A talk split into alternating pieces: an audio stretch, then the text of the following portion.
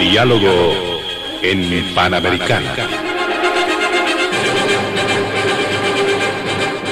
Una producción del Departamento Periodístico de Panamericana en su mejor estilo.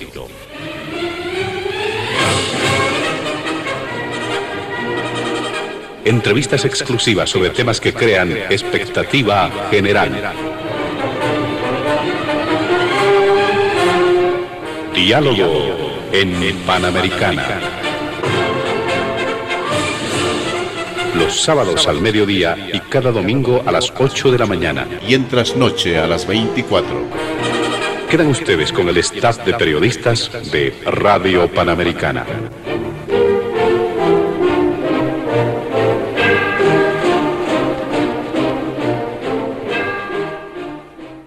¿Cómo están amigos de todo el país? Bienvenidos a Diálogo en Panamericana. En esta ocasión vamos a desarrollar el tratamiento de distintos temas que marcan agenda en nuestro país. El primer punto del programa tiene que ver con los alcances e impacto de la decisión de la Corte Internacional de Justicia sobre el tema de las aguas del Silala. Hubo, como es de conocimiento público en los pasados días, una decisión que ha sido dada a conocer por la Corte Internacional, haciendo referencia a esa demanda que iniciara Chile el año 2016 y que en el transcurso de los años eh, del proceso en sí mismo hubo un cambio, se ha mencionado, de parte del Estado boliviano y también habrían producido, se habrían producido cambios en los criterios de Chile, llegando a la coincidencia de que el Silala sería un curso de agua internacional. Bajo ese criterio, obviamente, se han generado muchas reacciones, porque además se dice que estas aguas tendrían que tener un uso equitativo y razonable. Por lo que en el fondo del tema, la Corte ya no tuvo un pronunciamiento propiamente dicho, un fallo propiamente dicho respecto a los puntos de la demanda y a los puntos de la contrademanda que ha sido planteada por Bolivia. En ese sentido, hubo reacciones, hubo evaluaciones y existen criterios sobre los cuales también vamos a estar haciendo referencia como eh, parte del primer punto del programa acá este fin de semana. El segundo tiene que ver con esa suerte de cambio, se ha mencionado, en la correlación de fuerzas a nivel de la Asamblea Legislativa Plurinacional. ¿Qué es lo que va a ocurrir hacia adelante? ¿Será posible generar escenarios de concertación, de encuentro, de diálogo? Es una consulta que se ha planteado a partir de la última labor que ha cumplido el legislativo respecto a la ley de aplicación de los resultados del censo que ha sido eh, promulgada ayer por el presidente Luis Arce Catacora en horas de la mañana. Este es el segundo punto de diálogo en Panamericana. Y finalmente, a modo de reflexión, algunos criterios acerca de los incendios, la contaminación que se está produciendo en varias regiones y que merecen la atención de las autoridades gubernamentales. Nuestros invitados especiales de este fin de semana, sobre la base de estos puntos de la agenda de diálogo en Panamericana, eh, nuestros invitados, y valga la aclaración, como es pertinente, todos los fines de semana hemos realizado un sorteo previo para establecer el orden de participación de nuestros invitados especiales. Por ello le damos la bienvenida inicialmente al politólogo Marcelo Silva. Posteriormente estará eh, participando el investigador, también analista, don Carlos Bert, y finalmente también el analista político, Antonio Gómez. Junto a ellos vamos a desarrollar la agenda de diálogo en Panamericana de este fin de semana. Vamos a iniciar las primeras consultas en el programa, pero eh, previamente vamos a solicitar a nuestros amables invitados de este fin de semana evitar emitir cualquier criterio que sea considerado de racismo o discriminación en el marco de las normas vigentes en nuestro país. Le damos la palabra a don Marcelo Silva, bienvenido, que nos puede mencionar sobre este primer punto. Eh, esa decisión de la Corte Internacional de Justicia sobre el tema de las aguas del Silala y el impacto que se ha generado en nuestro país, por lo menos en términos de reacción. Adelante, don Marcelo Silva. Muchísimas gracias, José Luis. Un cordial saludo a toda la audiencia de Panamericana, que se encuentra, por supuesto, en el país, pero también fuera de las fronteras. Este es un espacio magnífico que toman muchos compatriotas fuera del país para poder darle un vistazo, fundamentalmente, por lo menos, escuchar algo de lo que sucede, eh, no solamente en el ámbito noticioso, sino en el ámbito del análisis. Grato, por supuesto, compartir, como siempre, con Antonio y Chali, eh, cotertulios de esta jornada, eh, con quienes sin duda alguna vamos a tener un programa bastante, bastante interesante. Bien, a ver, eh, el, tema ya del Silala se venía desinflando después de eh, dos elementos centrales, ¿no? El primero, el hecho del reconocimiento tácito que hace Bolivia de que estamos hablando de un río eh, de causa internacional, ¿no? Primero, reconocer que es un río, ¿no? El tema central y básico estaba en la expectativa científica de eh, marcar una plena soberanía sobre esas aguas, y por eso nunca se llamó río, sino aguas, ¿no? De que indudablemente esas aguas venían de un bofedal. Un bofedal son aguas subterráneas, así para ponerlo en, contexto claro y sencillo. Y esas aguas subterráneas, eh, por supuesto, eh, emanaban y Chile, a través de una empresa, esta era la tesis que se manejaba en el ámbito de la soberanía, creó un cauce artificial un río artificial, ¿no? Eh, desvió, supo canalizar esas aguas de bofedal, de aguas internas, ¿no? Y creó un río que no tenía un carácter natural, sino un río de carácter artificial. Por lo tanto, el tema básico estaba en la disputa, ¿no? De la soberanía de la utilización de esas aguas. Eh, y el segundo elemento central era de que eh, Chile al utilizar o mal utilizar esas aguas de soberanía absolutamente boliviana, debería pagar eh, algún tipo de indemnización o pagar o resarcir algún tipo de daño, especialmente en el plano económico. Lo curioso de esto es de que Chile en algún momento reconoció ello, reconoció ello.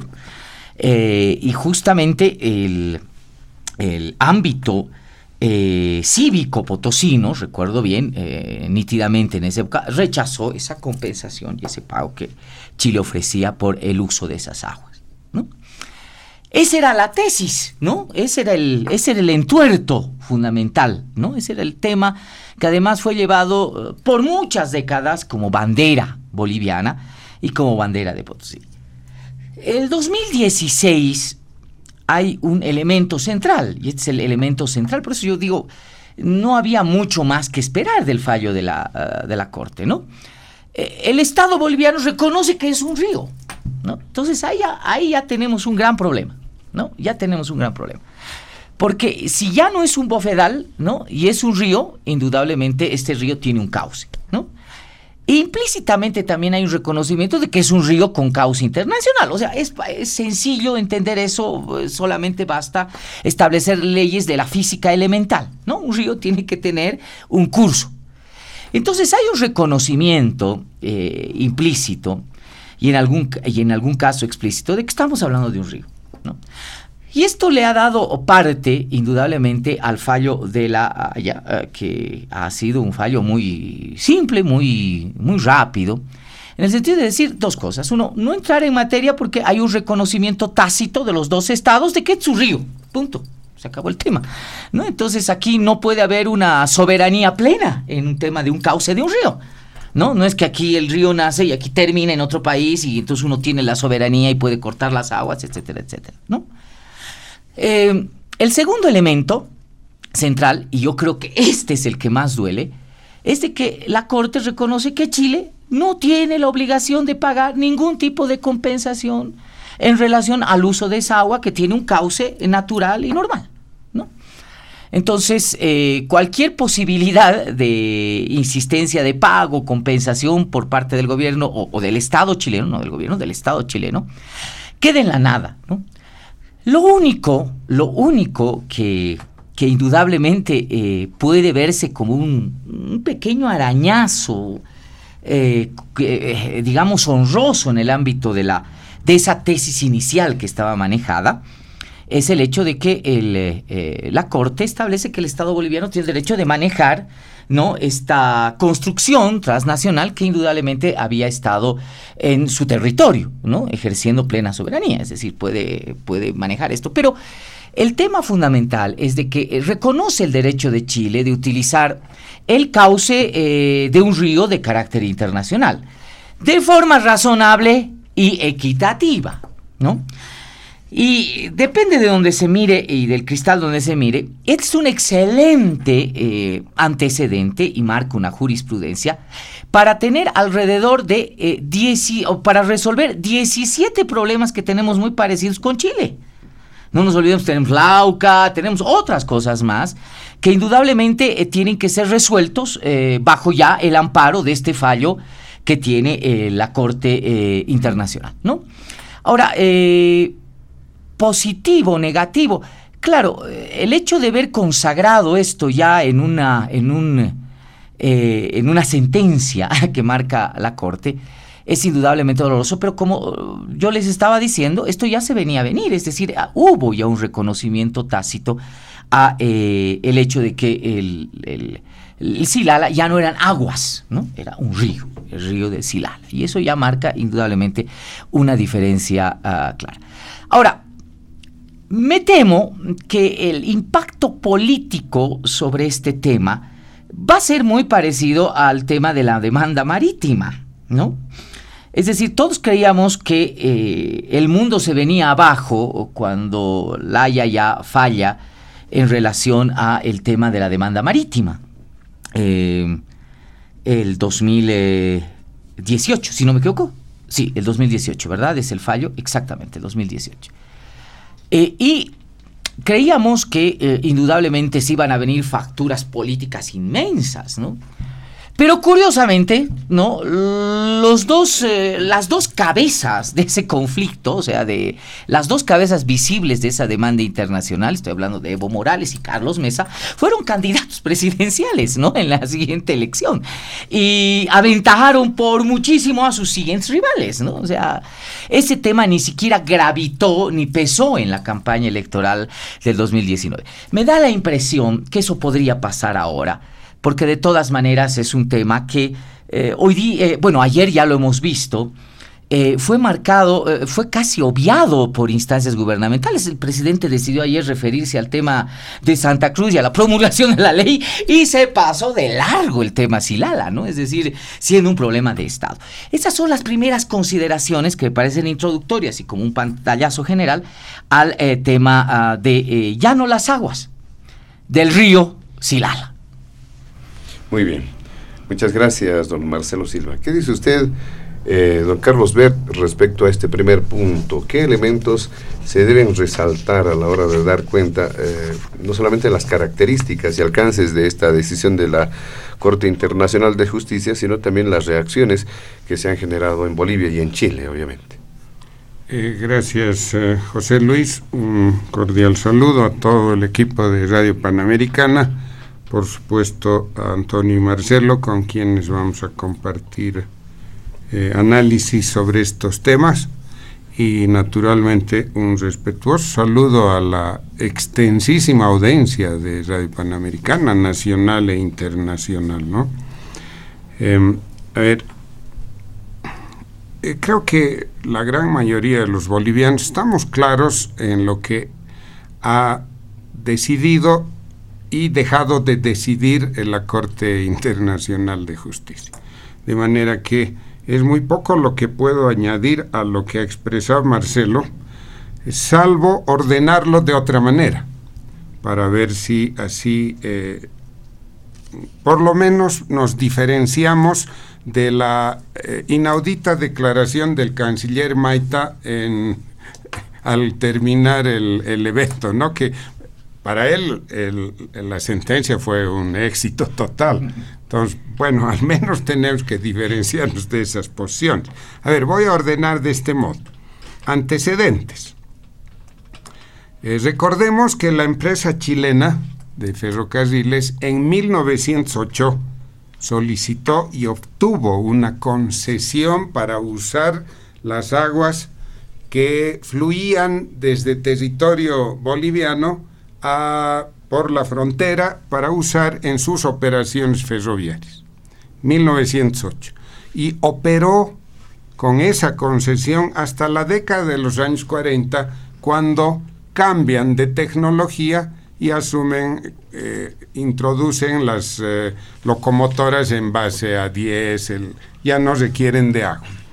Pero el, eh, el uso de las aguas continuó. Ese es el primer antecedente. El otro antecedente que hay que destacar es que en 2009 Chile aceptó pagar alrededor de 7 millones de dólares al año por compensación por el uso de las aguas. O sea, se suscribió el convenio. Eh, yo recuerdo bien, ocasionó la protesta en Potosí, pero eh, suscribieron el acuerdo el vicecanciller Fernández, Y el, eh, no recuerdo quién de parte de Chile. David Choquehuanca estaba de canciller y salieron a defender el acuerdo. La protesta en Potosí eh, determinó que esto quede en segundo plano. No se materializó, pero Chile ya había aceptado pagar esa compensación, lo que implícitamente entrañaba eh, aceptación de la soberanía boliviana. Hasta ahí había avanzado Bolivia. Es decir, las bases jurídicas de la demanda boliviana eran sólidas hasta ese momento. Bien, con esos antecedentes cuál era la tesis original de Bolivia, repitámoslo, lo ha señalado ya Marcelo, las aguas del Silali son, eh, Silala, perdón, son de vertiente ubicadas en territorio boliviano, por tanto bajo soberanía boliviana. Parte de esas aguas forman bojedales, pero la fuente son vertientes. Bien, ¿cuál la tesis chilena? El Silala es un río de curso internacional nace en Bolivia y fluye aguas abajo ingresando a territorio Chile. Bien, esas eran las tesis de ambas partes. En 2016, el gobierno de Chile acude a la Corte Internacional de Justicia, acicateado el gobierno chileno por las amenazas, entre comillas, de, eh, del presidente boliviano de entonces, Evo Morales Aima, quien estaba esa época entusiasmadísimo con la demanda boliviana por la salida del, al mar y segurísimo de que íbamos a ganar esa demanda. Eh, un aventurero español le había vendido una, una idea maravillosa. ¿no? Había, no había que reclamar el mar, sino pedirle a Chile que cumpla el compromiso de negociar una salida. Le vendieron la idea y estaba entusiasmadísimo. Seguro que iba a ganar y en ese marco dijo, bueno, eh, así como en el mar, les voy a iniciar otra demanda por el Silala. Incluso hizo un acto simbólico de reivindicación de la soberanía boliviana. Fue a, la zona y supuestamente inauguró una, un criadero de de pez, de truchas, en semejante altura, pero bueno, lo hizo. ¿En qué habrá quedado ese criadero? No sabemos. Probablemente las truchas han vuelto jocollos, ¿no? Sapos en quechua. Ahora ya deben ser sanas, no sé. Pero bueno, hizo eso Evo Morales. Entonces, el gobierno chileno, eh, la señora Bachelet, que estaba de presidenta del Partido Socialista Chileno, eh, que aceptó pagar años antes, eh, ante las amenazas de Evo Morales, acude a la Corte Internacional de Justicia. Han tardado seis años en resolver. Bien, ¿qué es lo que decidió la Corte? y con eso tenemos una idea más o menos precisa de lo fundamental del recorrido de este tema. Primero, en realidad la Corte eh, ha convalidado las coincidencias y acuerdos, entre comillas, alcanzados entre Bolivia y Chile durante la sustanciación del proceso. Por esa razón, omitió emitir criterios sobre varios puntos de la demanda y de la contrademanda. Y fue claro, el tribunal dijo, estos dos han coincidido en que este es un río de curso internacional, por lo tanto, no emitimos criterio en el punto A, B de la demanda de Chile y de Bolivia, no sé qué. Listo, convalidó lo que las partes ya habían hecho. Dos, el Silala ha quedado definido por voluntad de ambas partes y sancionado por la Corte. No es que la Corte ha determinado eso. Ha quedado definido que el Silala es un río con curso de agua internacional sometido al uso de Bolivia y Chile por cuyos territorios recorre el curso de agua. 3. Por ello, por esta razón, el río, su curso y las aguas están regidos por el derecho internacional consuetudinario. Y esto, entre comillas, significa, oiga, Chile ha estado utilizando estas aguas por más de 100 años, bajo determinadas condiciones. Ese es el derecho internacional consuetudinario. En cuyo marco, aquí sí es taxativa la, Corte, en cuyo marco ambos países tienen derecho a hacer un uso equitativo y racional de las aguas del Sila. Ambos países. Cuatro. Bolivia le ha reconocido a Bolivia porque no podía ser de otra manera.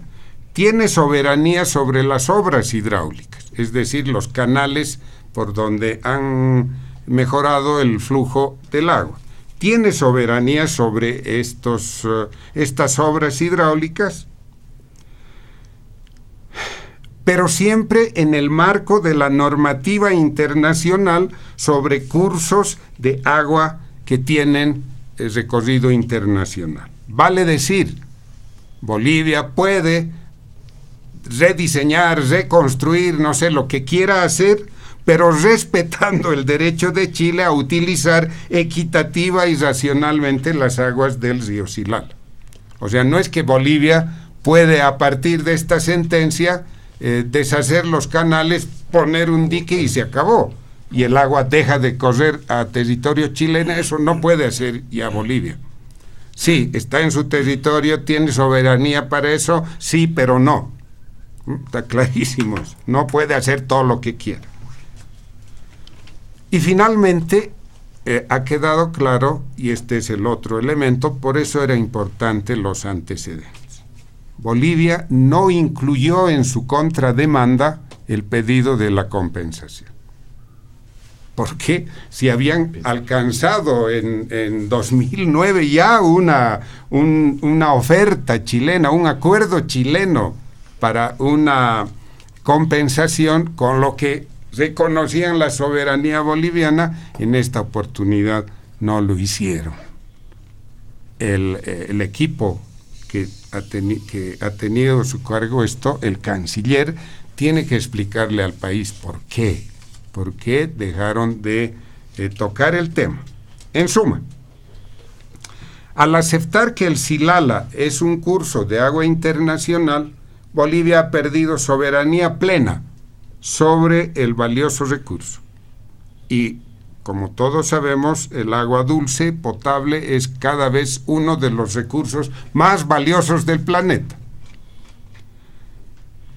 y consecuencia directa de haber perdido soberanía sobre este recurso, hemos perdido definitivamente cualquier probable compensación que Chile había ya aceptado en 2009. Estos son temas muy delicados que eh, yo creo, a diferencia de Marcelo, quizás no en el corto plazo, pero en el mediano plazo va a ser materia de eh, juicios de responsabilidades. Contra quienes, no lo sé, en su momento definirán eso, pero esto y, lo que sucedió con el tema marítimo no, no creo que se queden en las, en las letras olvidadas de la historia boliviana. Muy bien, muchas gracias, eh, don Carlos Bert. ¿Qué dice don Antonio Gómez sobre este primer punto del programa, haciendo referencia también a lo que ya se ha mencionado y a el contexto en el que se produjo esta decisión de la Corte Internacional de Justicia. Adelante. muchas gracias. Uh, saludo a Carlos y a Marcelo y a ti también. Gracias a Panamericana y también saludar a su amplia audiencia que tiene en el mundo y en el país. Eh, es difícil intervenir tercero porque han dicho muchas cosas, pero voy a tratar a ver de decir algo interesante. Lo primero que hay que ver es que este es un tema muy complejo, ¿ya? de ser explicado, de ser razonado, yo lo llevo estudiando varios meses, ya porque incluye tres cosas por lo menos. Incluye la demanda que nos ha hecho Chile, el 16, y la contrademanda que les hemos plantado el 2018. Incluye el estatus del Silala, porque dicen, bueno, fue río o no fue río, después fue manantial y ahora vuelve a ser río. ¿Ya? E incluye además las pretensiones, donde están las famosas compensaciones económicas, ya eh, que hay que explicar. Entonces, eh, y ordenar esto no es fácil, más difícil inclusive ordenarlo en un medio de comunicación, explicárselo a la gente. En este sentido, primero quisiera hablar de la demanda, y no repetiría lo que han dicho, sino la demanda chilena, ¿no? Ya han explicado sus razones, han contextualizado muy bien mis colegas, pero la demanda chilena exigía eh, pocas cosas, son cinco puntos, ¿no? Exigía que se reconozca que el Silala es un curso internacional de agua, o sea, un río entre paréntesis, ya que se respete el derecho consuetudinario de las partes, es decir, a su uso equitativo y razonable. Y por último, pedía que se diga o que la Corte declare que Bolivia había incumplido sus obligaciones ya de notificar a la parte chilena sobre posibles eh, modificaciones a su curso. Ya en cinco puntos eran más o menos esas tres. Bolivia obviamente rechazaba estas demandas y no incluía una compensación porque ese es un asunto privado entre la empresa chilena y la gobernación, antes prefectura de Potosí, y la Corte dirime asuntos entre los países, o por lo menos fue así la demanda como fue planteada. Y si ustedes leen la declaración del Comité Cívico Potosinista, coincide en esto y dice, este es un asunto entre la Bolivian Railway, Antofagasta y la Prefectura Gobernación chilena. No es un asunto que sea competencia de la Haya. Y en ese momento también, el 2009, fue así. Si bien el acuerdo fue avalado por el gobierno chileno, la que pagaba era la empresa chilena a la gobernación de Potosí. Ya lo han mencionado más o menos, 17 mil dólares al día. Ya hizo por el 50% del curso, porque los chilenos dijeron, pagaremos el 50% del curso, sujeto a evaluación de que esto pueda ser aumentado. ¿ya? Eso voy a hablar después, pero la demanda no incluía eso por ese, por ese motivo, ¿no? Era un diferendo entre dos países sobre el estatus y del Silala y su uso, no sobre compensación. La demanda chilena no estaba planteada así. ¿ya? Entonces aquí eh, es bien importante decir que, como ya dijeron mis colegas, eh, la Corte se excusó de declarar eh, un fallo sobre esto, ¿no? Porque surgió un elemento que me parece central, y es que Bolivia presenta un estudio de una empresa danesa, ya muy importante, con mucha experiencia en el mundo, y esa empresa danesa es la que hace un estudio de más de un año y establece, la empresa danesa, que el Silala es un curso de agua internacional que nace en un manantial que tiene bofedades y que fluye de Bolivia hacia Chile. ¿no? Inclusive la empresa danesa fija cuánto habrían, con un software muy complejo, mejorado las canalizaciones y dice de un 11 a un 30%. Los chilenos tienen un estudio no tan comprensivo como este, pero los chilenos dicen un 3%. Entonces, este estudio que presenta la parte boliviana, y entre paréntesis quiero decir que también se presenta en el legado de papeles el estudio de la Universidad Autónoma Tomás Frías, que no concuerda en todo eso, pero se presentó todo un legajo, ya este estudio cambia las partes. Chile de pretender decir que es un río, dice es un curso de agua internacional, los dos tenemos que respetarlo. Y Bolivia se da cuenta que no podía defender con éxito, habiendo presentado un estudio científico, la tesis de que era simplemente un manantial. Entonces, este estudio es el que va a mover todo y va a hacer que la Corte se base en este estudio y desestime las demandas. Pero una cosa muy interesante para nosotros es que la única demanda que ha sido rechazada por unanimidad, los 15 jueces, es que la Corte le dice a Chile, Bolivia no ha incumplido ninguna de sus obligaciones como país ribereño. Y eso es importante señalar, ¿ya? Es importante señalar porque en ese sentido, eh, digamos, Bolivia se anota un punto, ¿ya? Y es importante señalar que si yo hago una demanda y me rechazan mis cinco puntos, pues algo está pasando ahí. pues algo está pasando ahí, porque me han rechazado los cinco puntos que yo pretendía. Ya, la Chile esperaba un fallo que le diga Bolivia incumplido, porque si no, no hubiera presentado. Este es un río tal así, pero le dicen las dos partes han concluido, entonces no hablamos sobre eso. Eh, finalmente, hay una declaración del canciller Maita que dice, para esto no valía la pena hacer un juicio. Y yo me quedo con eso, ya porque al final se ha desestimado. Esto en cuanto a la demanda. En cuanto al estatus, ya mencionó Carlos y Marcelo sus antecedentes muy bien explicados. 1908, concesión del río Silala, porque si vemos los mapas de 1908 dice río Silala, en inglés eh, River Silala, o sea, dice río Silala, y va a ser así hasta 1999. ¿Ya? porque la empresa minera los va a utilizar hasta 1962, en que las locomotoras que utilizaban el agua para el vapor se vuelven a diésel y ya no lo utilizan. De ahí, del 62 al 99, hay un periodo en que es una controversia, pero no muy importante. Pero al diario se le ocurre ir a investigar en 1997, ¿ya? y dice, aquí hay canalizaciones que están y nos están desviando el río. En su uno de sus últimos actos como canciller, Antonio Aníbal manda una comisión que parece que le dice efectivamente puede ser que los chilenos han desviado el agua. Ya termina el mandato Goni, termina el mandato Toño y viene Hugo Banzer Suárez.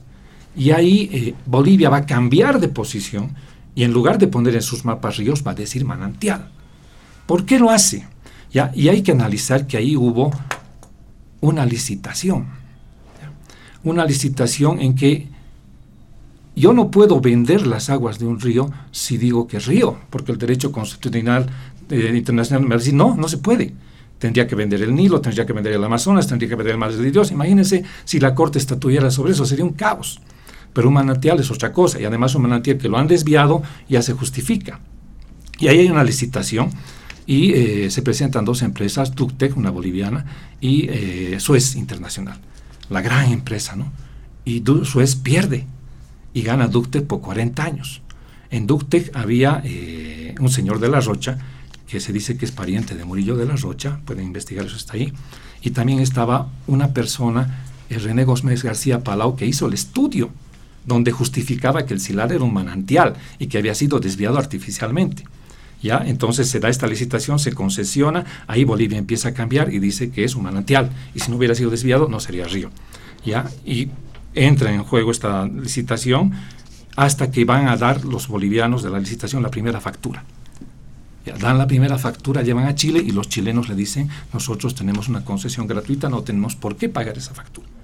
Ante eso, Jorge Quiroga, que era presidente de Banzer, dice, emite un comunicado de prensa en que dice, ante esto y en defensa de nuestra empresa boliviana podemos hacer dos cosas. O creamos un tribunal ad hoc que lo juzgue, o llevamos ante la Corte Internacional de la Haya. O podríamos nosotros interrumpir el flujo de aguas al Silala. Los chilenos obviamente escuchan eso y aparan las orejas. Pero aún así eh, sigue la negociación y como muy bien ha referido Carlos aquí, 2009, se hace la oferta a, Bolivia y el Comité Cívico rechaza. ¿no? Yo me acuerdo, me he revisado hasta los Celestino Condori, se llamaba el presidente del Comité Cívico en ese entonces, rechaza los 17 mil dólares, 70 millones hasta la fecha. Había analistas que dicen ellos tienen que explicar por qué han rechazado, porque hemos perdido 70 millones de dólares hasta la fecha. Pero lo importante es que tomemos en cuenta que de ser río nombrado por Bolivia, por esta, esto que les he relatado, cambia manantial. Ya, y ahí viene 2009, eh, viene el 2016, lo que muy bien ha relatado Carlos, y Chile nos plantea la demanda, ¿no? porque Bolivia ya me pasaba a mencionar que el Silala no era un río, sino era un manantial desviado artificialmente. Ya, posteriormente la empresa danesa va a decir, no, es un, no, hay un desvío, porque el Silar también tiene un curso subterráneo, y eso no lo pueden desviar. O sea, tiene un curso subterráneo y un curso artificial, y el curso subterráneo y el artificial coinciden. Lo que sí hay es un mejoramiento. Entonces, eso sobre el estatus del Silala que había quedado definido como curso de agua internacional. Por último, las pretensiones, ¿no? Las pretensiones son, duelen, están aquí, los potosinos dicen que han perdido, eh, se siente que Chile nos ha ganado, ¿no? Pero es un tercer tema. Pero yo quiero concluir que este es un tema muy complejo y he tratado simplemente de dar algunas pistas, ¿no? Sobre la base de lo que han hecho mis colegas, ¿no? Entonces, ¿con qué cierro? El estudio científico es muy importante, porque Marcelo lo ha dicho, tenemos 17 problemas, ¿ya? Y en América Latina hay 40 cuencas, nosotros podríamos haber ido con pretensiones, con avances geopolíticos, pero hemos ido con un estudio científico y hemos dicho, resolvamos científicamente esto. yo creo que por lo menos ahí hemos sentado jurisprudencia. Y cualquier diferendo limítrofe de Lauca o lo que sea, ya va a necesitar y vamos a decir, aquí está un estudio científico. Ese, digamos, yo creo que puede ser un gran aporte, digamos, de Bolivia en este tema. La sensación sobre si hemos ganado, sobre si hemos perdido, ya es, puede ser subjetiva. Muy bien, muchas gracias, don Antonio. Vamos a realizar una segunda ronda en este primer punto y vamos a solicitar a nuestros invitados eh, celeridad en cuanto al tiempo de participación, eh, con algunos puntos que seguramente van a requerir puntualizaciones, valga la redundancia, eh, si es que quieren hacer algún comentario adicional. Don Marcelo, sí. Sí, a ver, para no, no abundar muchísimo, creo que mm, los tres estamos en una, en una misma línea, con datos completamente técnicos, históricos, Em, y creo que para ponerle un poco de sal, es un poco el tema de la evaluación política ahora, ¿no? Sobre, sobre el tema, que indudablemente no deja de ser importante. Que tiene que ver incluso con anuncios de procesos al expresidente. ese es el tema, ¿no? Es a ver, eh, el canciller decía, para esto no se necesitaba juicio, claro que no se necesitaba juicio, ¿verdad? Si al final vas a presentar una demanda, una contrademanda, y vas a estar de acuerdo con, los varios elementos de la demanda. Es, absurdo, ¿no? O sea, realmente es absurdo, es absurdo. ¿no? Entonces, ahí sí hay un elemento político muy pesado, ¿no? Eh, creo que eh, hemos manejado la política internacional, y ojalá este sea el fin, al ritmo y al deseo de la política interna, y eso jamás se puede hacer, ¿no? Es decir, ya nos ha pasado con el tema marítimo, nos pasa con el tema eh, Silala. Y creo que si hay algo interesante y algo bueno es de que dos mitos eh, se caen, ¿no? Se vienen a, tierra. El primero, eh, el tema de acceso, la obligación que tendría Chile de darnos acceso al mar con soberanía. Eso eso ya ah, por, por, cuenta o voluntad u obligatoriedad del Estado chileno se ha caído y es un mito histórico, ¿no? Histórico más que centenario que se ha venido abajo definitivamente y que nos ayuda a repensar o nos obliga a repensar realmente que la vía diplomática más allá que los juicios, ¿no? Eh, que este que hemos querido replicar lo interno a lo externo, pues, ¿no? Es decir, aquí, claro, no me caes, te voy a seguir juicio, ahora te voy a abrir un proceso, te voy a hacer una demanda, ¿no? Te voy a perseguir con juicio. Eso hemos creído que funciona en el ámbito internacional y no es así, pues, ¿no? No es así. No todo se puede resolver a través de juicios. Entonces, creo que eh, esto nos ayuda a, repensar un poco los lineamientos eh, en el ámbito diplomático, ¿no? En el ámbito de la política internacional, ¿no? Eh, y creo que de una relación distinta y una visión distinta con nuestros vecinos. Eso definitivamente, ¿no? Eh, la Corte en el fallo marítimo nos dice claramente que hay una vía expedita para hablar sobre el mar con Chile. Y esa, esa vía es clarísima, es la vía diplomática. ¿no? Y esa es la vía profesional, técnica, de alta especialización que indudablemente se debería tener adelante tenemos y seguimos teniendo problemas pendientes con Chile en el ámbito de estos 17 manantiales, ríos, etc. Uno, eh, uno de los casos es el AUCA, que ya he mencionado, ¿no? Aprendamos pues a, resolverlos de, la manera diplomática, de sentarnos con nuestro eh, país vecino para ver las cosas y no llegar nuevamente a procesos y a juicios que indudablemente son innecesarios creo que el, tema de, Silala, insisto, es decir, no puedes presentar una contrademanda con los puntos, estando de acuerdo con los puntos de la demanda. Eso es, eso es absurdo y eso en algún momento tiene que tener un coste, ¿no? Eh, me parece que en la política interna va a ser un poco más largo el tiempo, Chali, pero es, coincido contigo en que en algún momento tiene que tener un coste, ¿no? No puedes empeñar la fe del Estado de una manera tan, tan vana, tan light, ¿no? Eh, y, tan inútil además, tan infructífera. El eh, segundo elemento es de que, ¿por qué tengo mis resabios en el sentido de que la factura va a ser muy fuerte? Porque este ha sido un tema de exaltación nacional. Recordemos el tema marítimo, ¿no? Eh, Evo Morales tuvo la capacidad de ese entonces de meternos a todos en el baile de la demanda marítima. No hubo nadie que se salve, ¿no? Estuvieron ahí entusiastas, eh, los expresidentes que jugaron de voceros, no solamente estoy hablando de Carlos Mesa, estoy hablando de Jorge Quiroga, que fue, hizo lobby, habló, ah, exaltó la, la, demanda boliviana, eh, todo el mundo entró, el gobernador de Santa Cruz, todo el mundo estuvo metido con el máximo entusiasmo, gran habilidad debo hay que reconocer en ese momento, metió a todos en el baile, ¿no? Expresidentes ahí en el ámbito central, Eduardo Rodríguez Bercé eh, como embajador plenipotenciario, Carlos Mesa, portavoz de la demanda marítima, todos los expresidentes viajando, yendo a la Haya y viniendo, ¿verdad? Delegaciones frondosas, diputados, senadores de oposición, del oficialismo. Claro, eh, inteligente en el sentido que la derrota también no iba a ser solamente de un coste político para alguien, ¿no? Al final iban a caer todos. Creo que esta, eh, esta situación eh, no llega ahí, evidentemente, por el, por el fracaso que ya hubo con el tema marítimo, pero hay que reconocer también que eh, cierto entusiasmo cívico potosino llegó a impedir el ámbito de la compensación. Que pese a que sea un asunto de privados, Antonio, Basta que haya sido refrendado por el, por el gobierno chileno o haya sido autorizado por el gobierno chileno, es un indicio importante de reconocimiento tácito. No nos olvidemos que eh, cuando se actúa a nombre del Estado, hay una actuación, ¿verdad?, de un ministro, de un presidente, etcétera, que puede servir en un detalle importante para el reconocimiento. En ese momento, la empresa estaba reconociendo el derecho soberano que tenía Bolivia sobre esas aguas y estaba siendo refrendado por el tema del Estado chileno, con la autorización. Por eso el tema fue tratado en cancillerías. El entonces canciller David Choquehuanca, que quedó muy resentido porque se quedó con los eh, crespos hechos, es el destino Condor y casi le arma eh, una revuelta de aquellas en el ámbito de Potosí, indudablemente estaba siendo manejado a nivel de Estado. Ahora, evidentemente ahí, ¿cuál fue el problema? El problema fue que las ansias cívicas potosinistas establecieron que ese, e, e, ese ámbito de compensación debería ir solamente al departamento de Potosí, beneficia solamente a ese departamento. Otra vez volvemos con el egoísmo regional, ¿no? Entonces a Potosí en ese momento no le convenía que ese tema se elevado a un estatus de Estado. ¿No?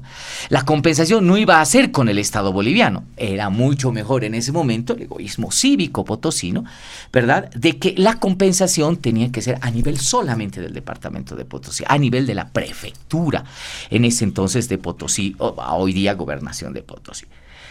Entonces ahí también hay responsabilidades compartidas. Hoy día el país hay que ser directo en decir, no va a haber un peso del uso de esas aguas del Silala Podía haberlos visto por último la gobernación de Potosí o la prefectura, o la podía haber visto el Estado boliviano. Ahora, bajo este fallo, queda resuelto el tema. Chile no va a pagar y no debe pagar un solo peso por el uso de esas aguas al país, cuando había una oferta clarísima de 17 mil dólares de uso diario de esas aguas. Estamos hablando de millones y millones de dólares que estaban comprometidos ya de pago y de buena voluntad por parte del gobierno chileno, de la empresa, por supuesto, pero eh, avaladas por el gobierno chileno. Entonces, esto sí, por supuesto, eh, Chali va a tener un efecto político. Pero eh, no nos olvidemos que también hay cómplices del otro lado, ¿no? Es decir, yo creo que eh, se puede entrar, igual que en el tema marítimo, decir, pero tú también estabas entonces, pero tú también tienes la culpa. Yo he querido arreglar esto, había los, los, eh, los 17 mil dólares diarios, pero tú te has opuesto, no has querido, eres egoísta, solo presentó en, el tema de la... Es decir, esta vieja lógica. Cierro con esto.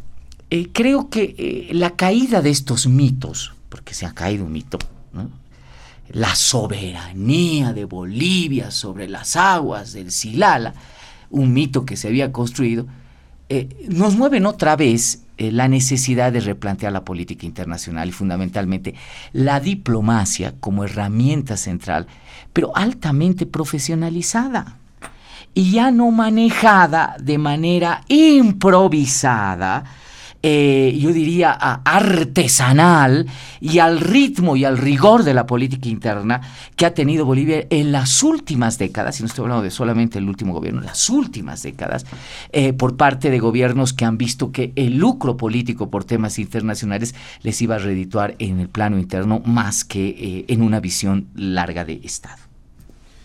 muchas gracias, don Marcelo Silva.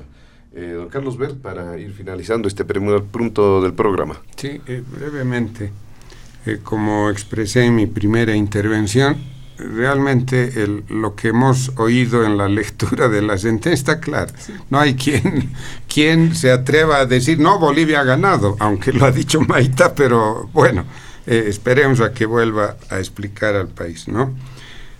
quiero añadir solo un par de ideas sobre estos dos temas que los planteó Antonio em, y que tiene que ver con el manejo verdaderamente, la concepción, el manejo y la gestión de las relaciones exteriores bolivianas. Eh, coincidimos en que Evo Morales, probablemente por su desconocimiento de la historia boliviana, y un bajo nivel de asesoramiento, porque él no estaba obligado a conocer todo, pero sí sus eh, asesores especializados en el área, ¿no? Probablemente por el desconocimiento de la historia boliviana y de la materia que está siendo abordada, eh, invirtió las cosas que eh, a cualquier otro profesional se le hubiera ordenado de otra manera. ¿A qué me estoy refiriendo? ¿Qué hizo Evo Morales? Sin conocer esto, sin conocer el tema, a lo mejor ese momento ni nunca había ido a, la zona de Silala, etcétera, se lanzó a amenazar con juicios. Dos veces anunció públicamente, así como les estoy enjuiciando por el mar, les voy a enjuiciar por el Silala, ¿no? Amenazó con el juicio, precipitó el juicio y después se hizo el estudio, cuando debió haber sido al revés. La lógica nos dice que debió haber sido al revés. Debieron haber realizado el estudio científico y en base a sus resultados determinar cuán viable era un juicio o cuál era la vía eh, diplomática o, o regional, en fin. No, aquí invirtieron las acciones y qué es lo que ha ocasionado lo que ha dicho el canciller, ¿no? No se justificaba el juicio, ni se necesitaba el juicio. Bueno, ahí está la razón del juicio de responsabilidades, punto.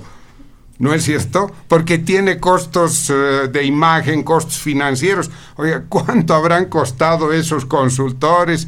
O sea, y listo, ya está identificado uno de los componentes de un probable juicio de responsabilidades más otras cosas. está claro, coincido. No, no se necesitaba el juicio. Perfecto. Ahí tienen la materia para los asambleístas de la oposición. Inician el juicio. Bueno, pero les van a rechazar. No importa. Concipo. Nuevamente aquí. Sí, claro.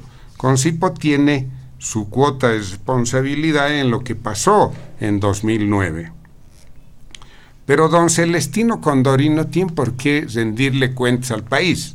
A quien tiene que rendir cuentas es a Potosí. Potosí le pedirá cuentas. Aquí la pregunta es si el gobierno tenía alguna sospecha de que lo que había conseguido con la oferta del pago de compensación tenía sólidos fundamentos ¿Por qué se dio a las presiones de Comcipo? Y no me digan que era un movimiento nacional, era un movimiento aislado en Potosí. Nadie más reaccionó.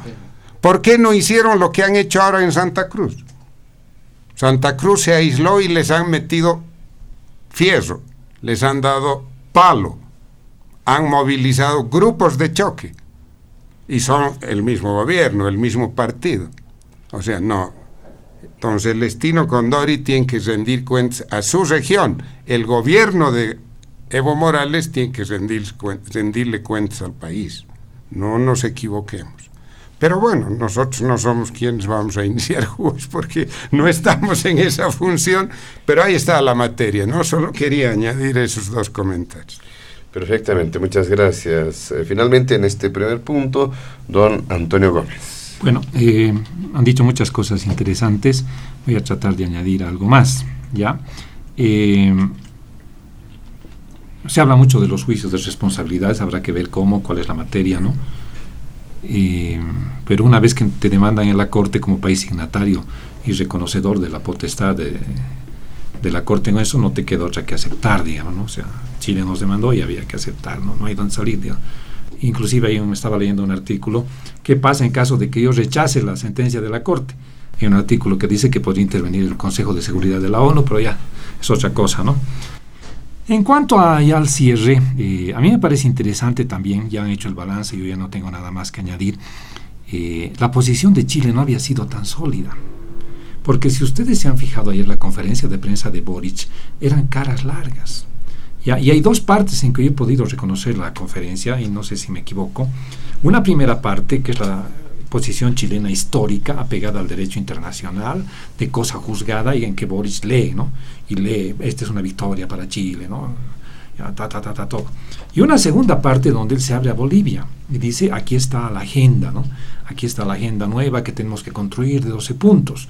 Y si hemos hecho el seguimiento, había dos personas en Chile que no se oponían, pero por lo menos no concluían que por un lado Jimena Fuentes, que la canciller, perdón, que es la agente de Chile en la Haya, ex canciller, ya, de cuando Muñoz, eh, vice canciller, cuando Muñoz era canciller, y está Jimena Urrejola, que es de las nuevas, ¿no?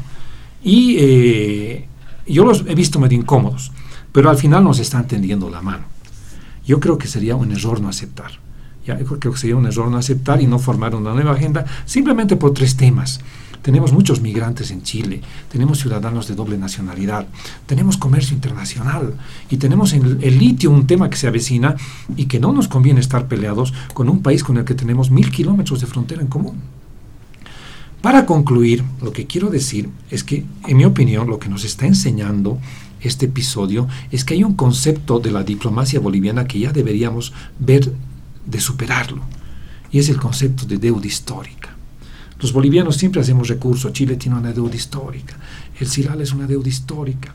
Ya como diciendo, me han hecho mucho daño y ustedes merecen, o sea, tienen que pagarme, pues, porque yo he sido el pobrecito, ¿no? Y me tienen que devolver lo que me han quitado, ¿no? En cambio, Chile nos ha dicho simplemente, de acuerdo, pero ¿eso está de acuerdo al derecho? No. Eh, pues ustedes han firmado el Tratado de 1904, ¿no?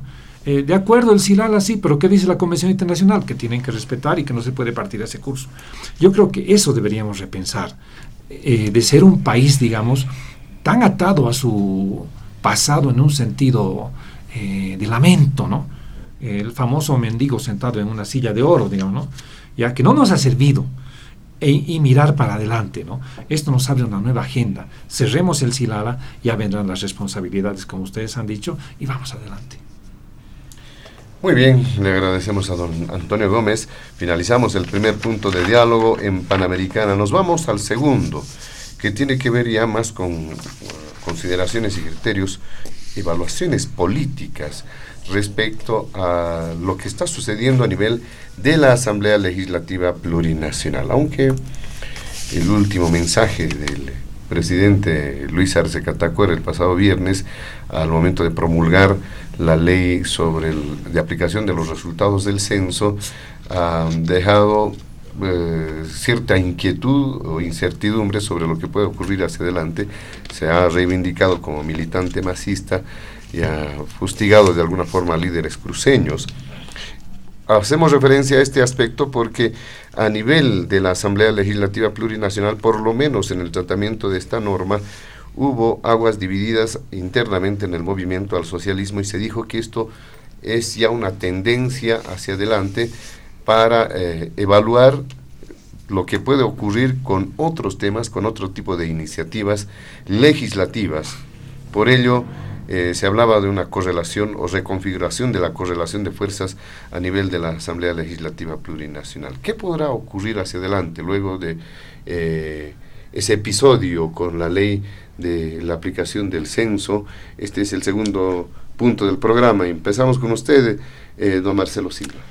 Eh, gracias, José Luis. A ver, hacía simple eh, marco referencial, si ustedes quieren, del tema en profundidad de la correlación de, fuerzas a nivel de la Asamblea Legislativa Plurinacional.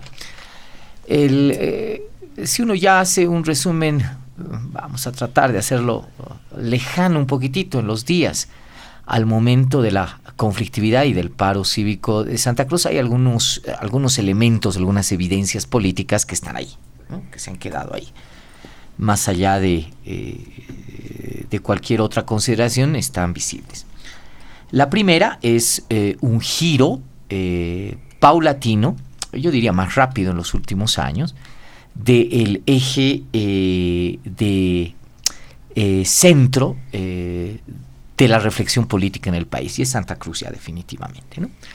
Hace muchas décadas Santa Cruz es el bastión y la referencia económica en el país, eh, y creo que en los últimos años, esto comienza el 2019 y se va consolidando eh, aún más, eh, indudablemente se va a convertir y se está convirtiendo en el eje de reflexión política también. ¿no? hace mucho, y esto nos, no sé si nos debe preocupar, nos debe tener indiferencia ¿no? a, los, a los paseños, pero eh, me acuerdo bien que, se decía antes, eh, en temas políticos eh, Dios está en todas partes, pero atiende preferentemente en la paz. ¿No? me da la impresión de que se va a quedar también siendo un mito en su determinado momento y se va a ir trastocando. ¿no? Creo que estamos viendo un desplazamiento de ese eje definitivamente hacia Santa Cruz. ¿no? Entonces, que además va a fortalecerse. ¿no? Los estudios de la Asociación de Municipios de Bolivia establecen una proyección de aquí a 10, 12 años de ya un crecimiento exponencial de la población cruceña que eh, podría llevarla a tener la mitad de la población del país. Eso, eso ya hace que Santa Cruz tenga una dimensión prácticamente eh, de Lima en el Perú, de Santiago en Chile, de Buenos Aires en la Argentina, eh, ¿no? Es decir, realmente una capital muy, pero muy fuerte. Y probablemente la, visión de, esta, de este eje troncal en el país vaya menguando, ¿no? Ante el crecimiento exponencial que pueda tener Santa Cruz, por, la proyección que se nos ha presentado en los últimos 10 eh, años, por a los últimos próximos, más bien 10 años, para los próximos 10 años. Primera constatación. Segunda constatación es de que indudablemente hay eh, un proceso asincrónico entre eh, el liderazgo económico cruceño, eh, la dirigencia económica cruceña, gente muy interesante, muy joven, Hurtado, Justiniano, ¿no? que marcan otro estilo de, de, una lógica y un liderazgo empresarial. Basta habernos referido, por ejemplo, a la Expo de septiembre pasado, donde eh, como nunca eh, Santa Cruz se convirtió en la síntesis económica del país. ¿no? Todo el mundo quiso ser Santa Cruz en ese momento. Todos los departamentos se han peleado por ir a Santa Cruz a exponer, a mostrar sus potencialidades. Eh, llevando marraquetas, vestido de cholitas, ¿no? Pollo broster. Es decir, absolutamente todo, ¿no? Y además expuesto, Chali, como un gran logro de gestión, ¿no? O sea, hemos logrado vender a Santa Cruz tantas cantidades de miles de más raquetas, ¿no? O sea, es cierto, pues, ¿no? Es cierto. Y eh, además un empresario mucho más pragmático, ¿no? Que se ha venido aquí al Alto a inaugurar la, la Feria Expo del Alto, se reúne con Arce, pues, se reúne con sus ministros, una lógica muy moderna, además eh, muy bien marcada profesionalmente, ¿no? Un liderazgo ya que se nota ah, fruto de universidades, ¿no? Muy, muy completamente asincrónico con su liderazgo político, ¿no? Su liderazgo político está en otra cosa, está en otra dirección, ¿no? Eh, su liderazgo político sigue pensando todavía en Santa Cruz, el Cristo Redentor, como el castillito, ¿verdad? Eh, y el resto, un territorio donde más se hace lo que uno dice, lo que uno piensa, lo que uno cree y lo que uno acostumbra. ¿no? Eh, en paréntesis, una lógica feudal todavía de la política. Entonces, eh, aquí nace la urgencia, creo, de que el, liderazgo político de Santa Cruz se repiense.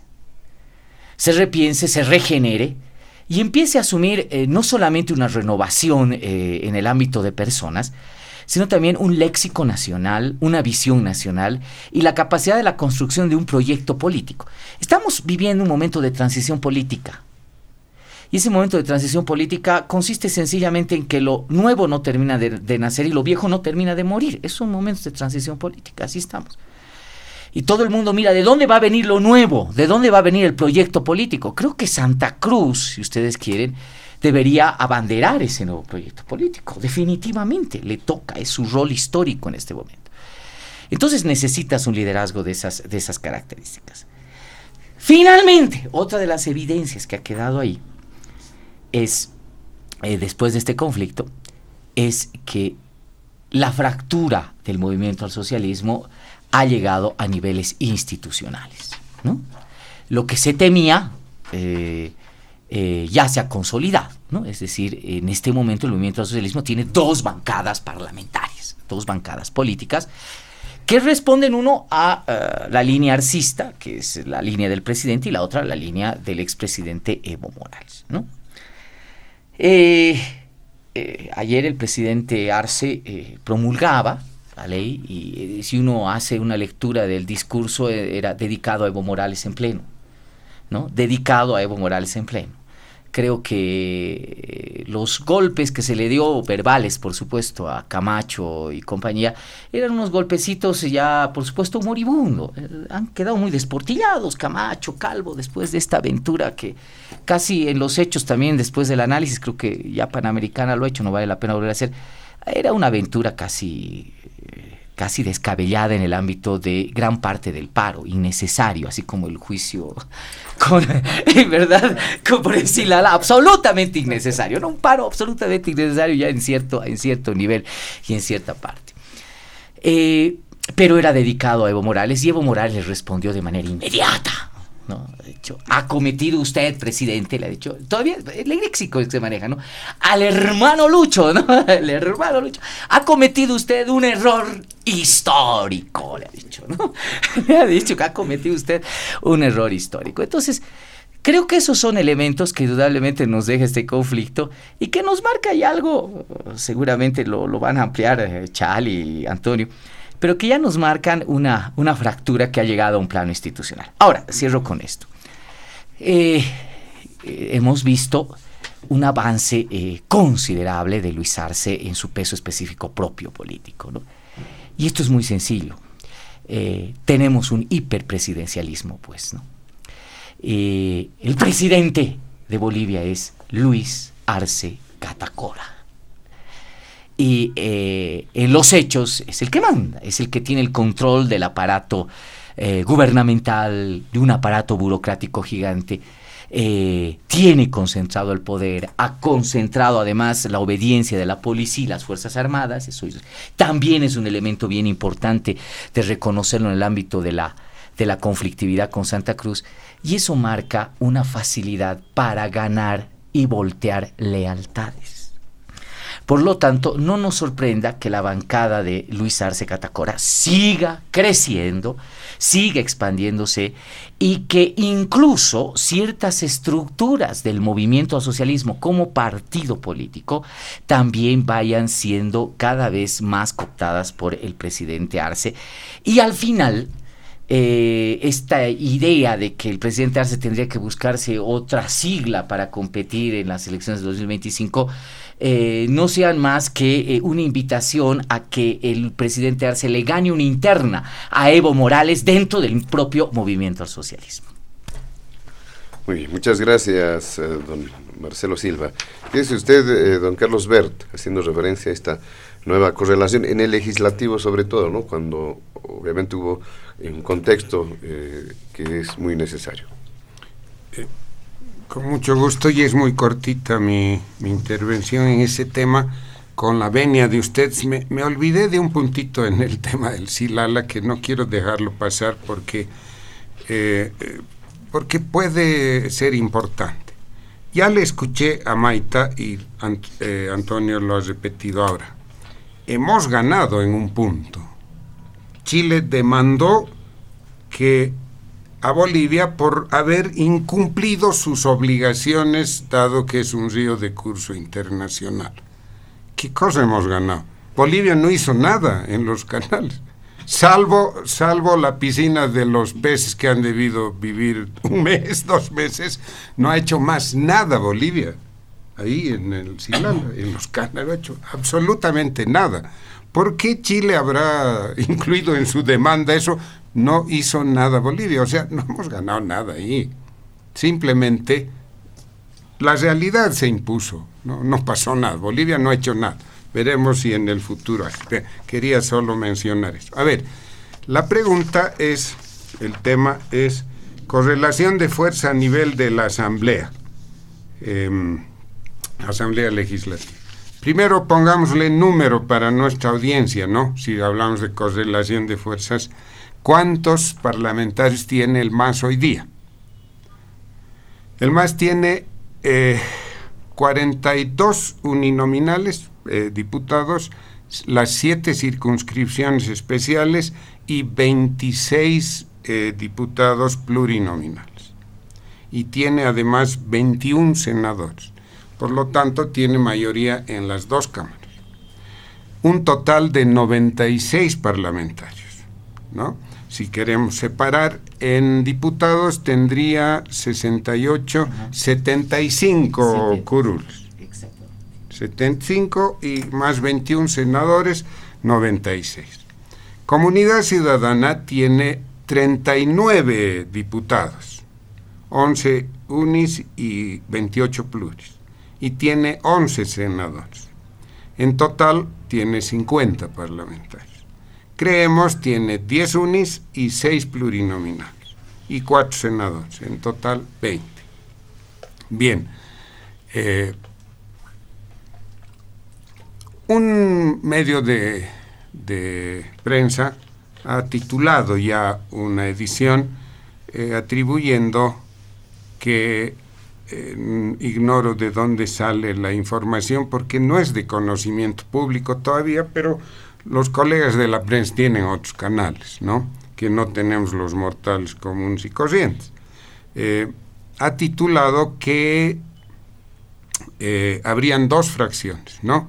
los evistas 50 y los renovadores 46, eso ha dicho un periódico. Si esto es así, es realmente un cisma eh, complejo, ¿no? Es mitad-mitad. Mm, em, la pregunta inicial que me hago, ¿cuántas fracciones habrá en, estas, eh, en la bancada parlamentaria del MAS? ¿Dos? Como sugieren, evistas y renovadores, o serán tres, porque hay evistas, arcistas y choquehuanquistas. Y el presidente de la asamblea es choquehuanca, no hay que perder de vista eso. O sea, eso ignoro. Eh, puede ser bastante más complejo que el 50-46, por un lado. Por el otro, en el seno del MAS los conflictos que estamos presenciando en el MAS tienen un origen, que es la eh, nominación para el binomio del MAS para las elecciones de 2020. Esa es la pelea. Evo, Morales quiere otra vez la reelección, no se ha cansado o más bien está desesperado de volver y Arce, bueno, inicialmente era David Choquehuanca quien postulaba a la presidencia y insensiblemente ha sido pasado a un segundo plano y pareciera que Arce Catacora ha pasado ya a condición de presidente que constitucionalmente busca su reelección. Entonces, por eso digo, a lo mejor son tres eh, fracciones y no solo dos. Bien, este origen del conflicto ha desatado dentro del MAS una, una suerte de... Eh, competencia de purismo doctrinal y de radicalismo ideológico. El, discurso, de, el mensaje de, de Arce Catacora de, hoy día referido a la promulgación, ¿no? ¿Qué se decía de Arce Catacora? que está reviviendo el, el PC1, ¿no? La sigla del PC1. No, el PC1 está muerto, eso no revive nunca, no, no va a renacer, primero. Segundo, eh, Arce Catacora ha manejado la sigla del PC1 desde el principio. Recuerde la, la, audiencia, en todas las campañas electorales del MAS, de Evo Morales, habían pintados del PC1. ¿Quién manejaba eso? Era Arce Catacora pero él sabe que el PC1 no existe y, todavía deben existir unos 20 o 30 socialistas que lo apoyan. Vaya a saber por qué razón, pero eso es todo. Como hay esta competencia de purismo y de radicalidad, Arce jamás yo soy masista, soy revolucionario, a mí no me mueve la ambición de poder, no sé, todo un discurso y quienes creen que voy a cambiar están equivocados. Y Evo Morales, mientras él daba el, el mensaje hoy día, van, le tira el tweet, ¿no? Donde dice, eh, hermano, hermano Lucho. hermano Lucho, has cometido un error histórico, estás haciendo revivir el pacto de los neoliberales. O sea, con estas líneas de confrontación, yo tengo dudas de que sean dos o tres grupos, eh, fácilmente se acerquen a acuerdos con la oposición, porque internamente sería brutal. A eso ha salido hoy día Arce Catacora. Probablemente también ha salido, volviendo al otro tema, para decirle al país subliminalmente, yo no tengo nada que ver con el SILAL. Yo estoy en lo del censo, todavía estoy peleando en lo del censo y dejarle el tema como corresponde a Evo Morales. Pero lo principal ha sido salir a desvirtuar. Y esta es la primera vez, creo, o una de las pocas veces, porque la historia es tan, tan densa que no hay que ser nunca absoluto, o es la primera o una de las pocas veces que un presidente sale a dilucidar problemas internos de su partido apelando a la opinión pública en un discurso nacional. Yo no recuerdo que eso haya pasado así. Y entonces, ¿qué implica eso? Que estos caballeros, Arce Catacora, Evo Morales, están dilucidando su problema interno utilizando los recursos del país, nuestra plata. O sea, no, no deberían hacer eso. Arce Catacora, que haga nomás su pelea interna. Y lo mismo Evo Morales, no tiene por qué tenernos media hora escuchando sus explicaciones sobre lo que pasa dentro de su partido. O sea, estamos llegando a niveles inauditos, ¿no? Pero bueno, la realidad es esa. Entonces, volviendo al tema, no me queda claro todavía cómo se van a comportar estas dos o tres fracciones de la bancada parlamentaria, del MAS, y la prueba está en el voto por la ley del censo o lo que sea. ¿Cuántos diputados han apoyado a la oposición? Creo que siete, ocho. No han apoyado a 46, ni 50. Ocho. ¿Cuántos senadores? Cuatro senadores. Los cuatro de Santa Cruz.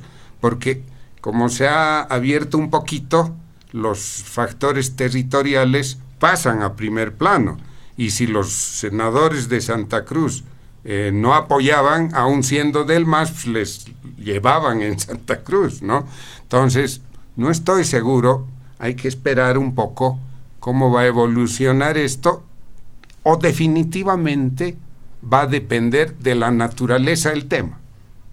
¿No? Si es un tema de interés nacional, sin derivaciones ideológicas, etcétera, a lo mejor una de estas fracciones aprovecha los votos de la oposición para ser mayoría nuevamente, etcétera, etcétera. Un detalle, don Carlos Bet, algunos legisladores del MAS, de la bancada del MAS, de Cochabamba, Héctor Arce, decía que son menos en diputados los seguidores de Evo Morales que el resto independientemente de que sean de Arce o de Choquehuanca. O sea, que la fracción evista es, minoría en, diputados. en, en, el Senado son mayoría, por la presencia de los cocaleros, pero entre ellos hay una competencia. ¿Cuál es el, puro, el revolucionario desde nacimiento, el que no tiene mancha, ¿no?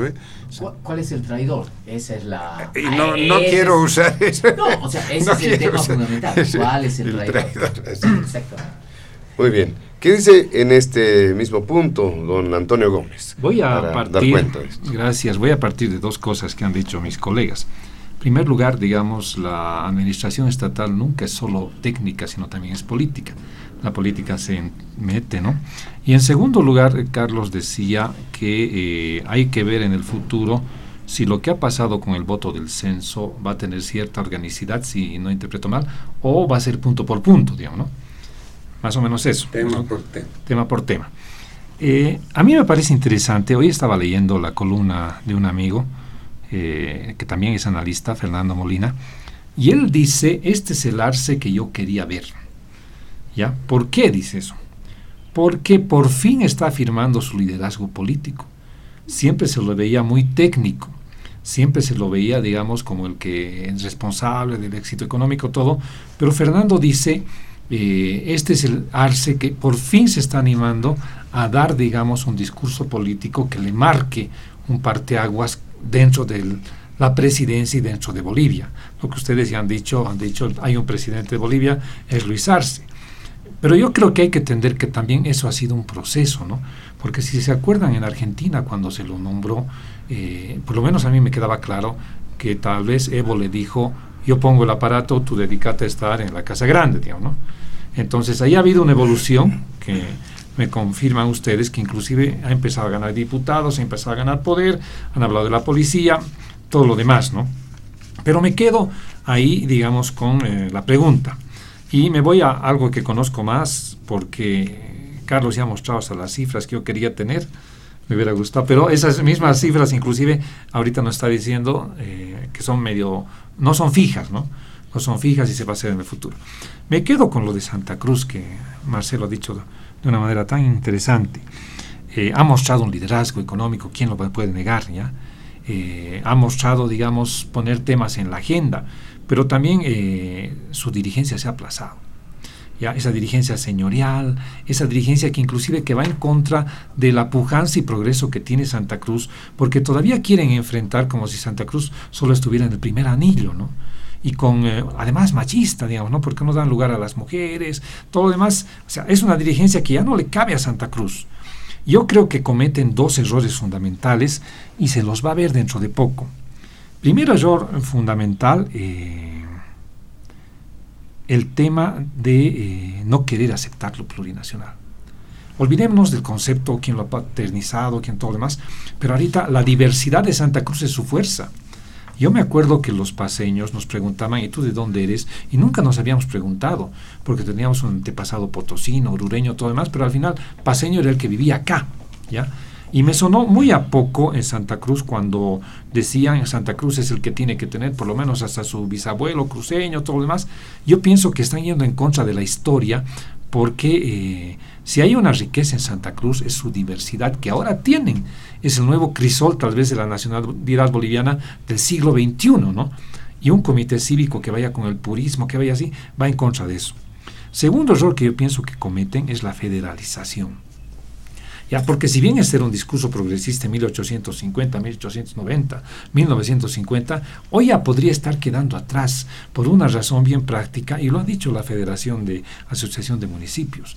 La Bolivia de las Autonomías ha hecho hoy que el discurso del federalismo pueda quedar desfasado. ¿Por qué? Por una razón muy práctica.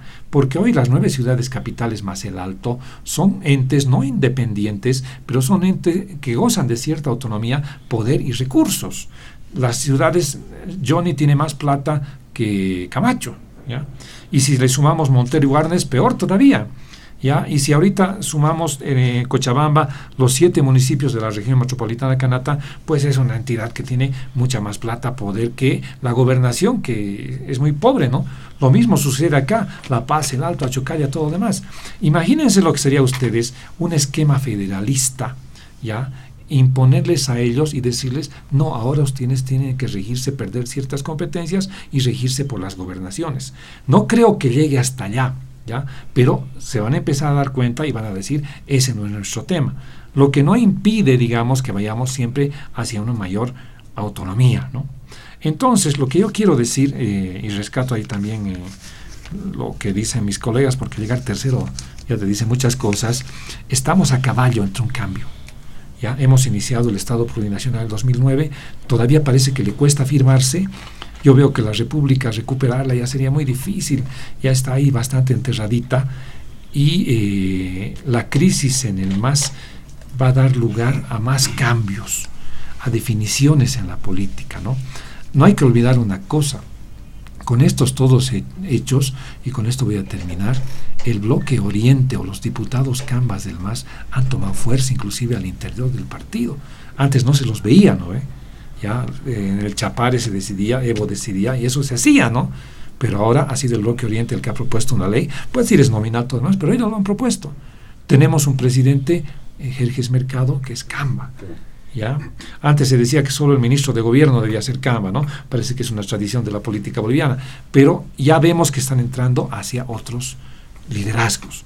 ¿Ya? Pero el gran desafío de Santa Cruz es aceptarse con lo diversa que es, y eso significa cambiar sus poderes internos y buscar salidas más, eh, no auténticas, salidas más oportunas, digamos, que el discurso, nos queremos separar de Bolivia, queremos ser federales. O sea, le hace falta ensayar otros niveles de integración.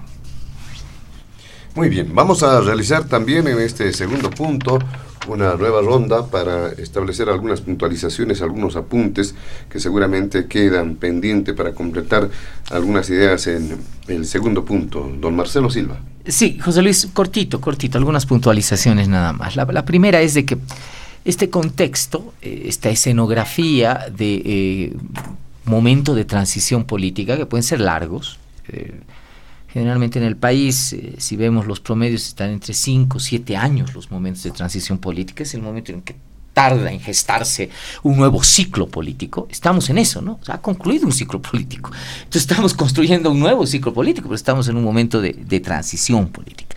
No sabemos qué es lo que viene. Estamos viviendo una época que es el posevismo, hay que ser muy claros en eso, ¿no? Entonces, ¿qué qué propuesta ahora hay de país, ¿no? Eh, bajo las bases que Antonio decía, somos un Estado plurinacional, hay un cierto desarrollo eh, del modelo autonómico, pero no del todo, pero hay que dar propuestas, ¿no?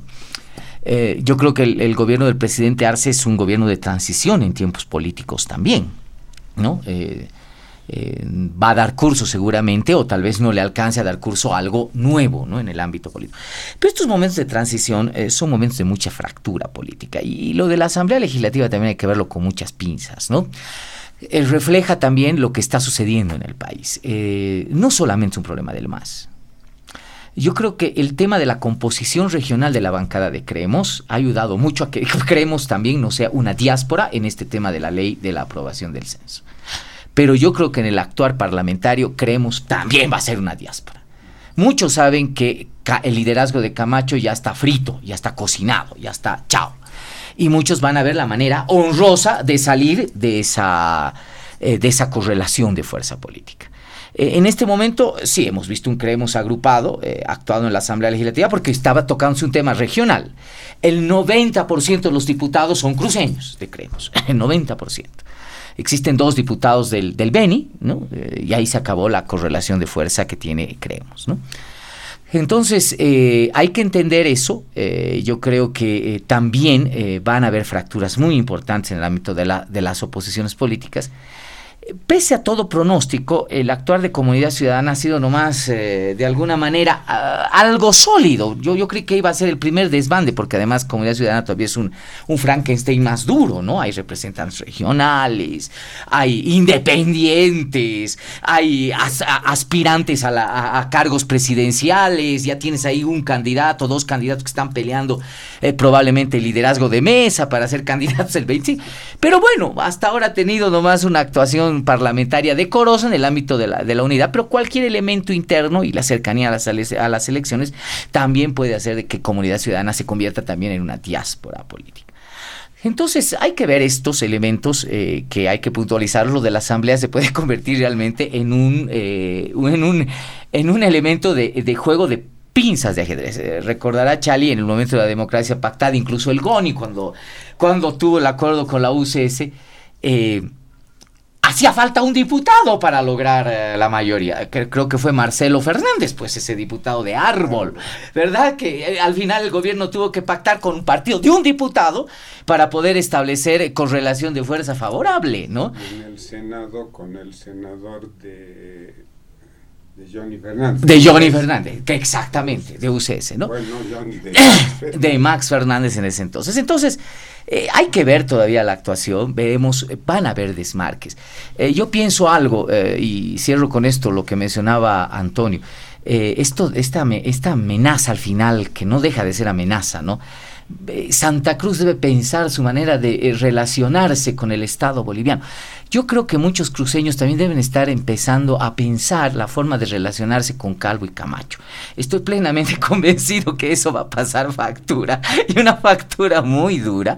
Y yo creo que eso va a generar desbandes y también va a generar un cisma político en Santa Cruz.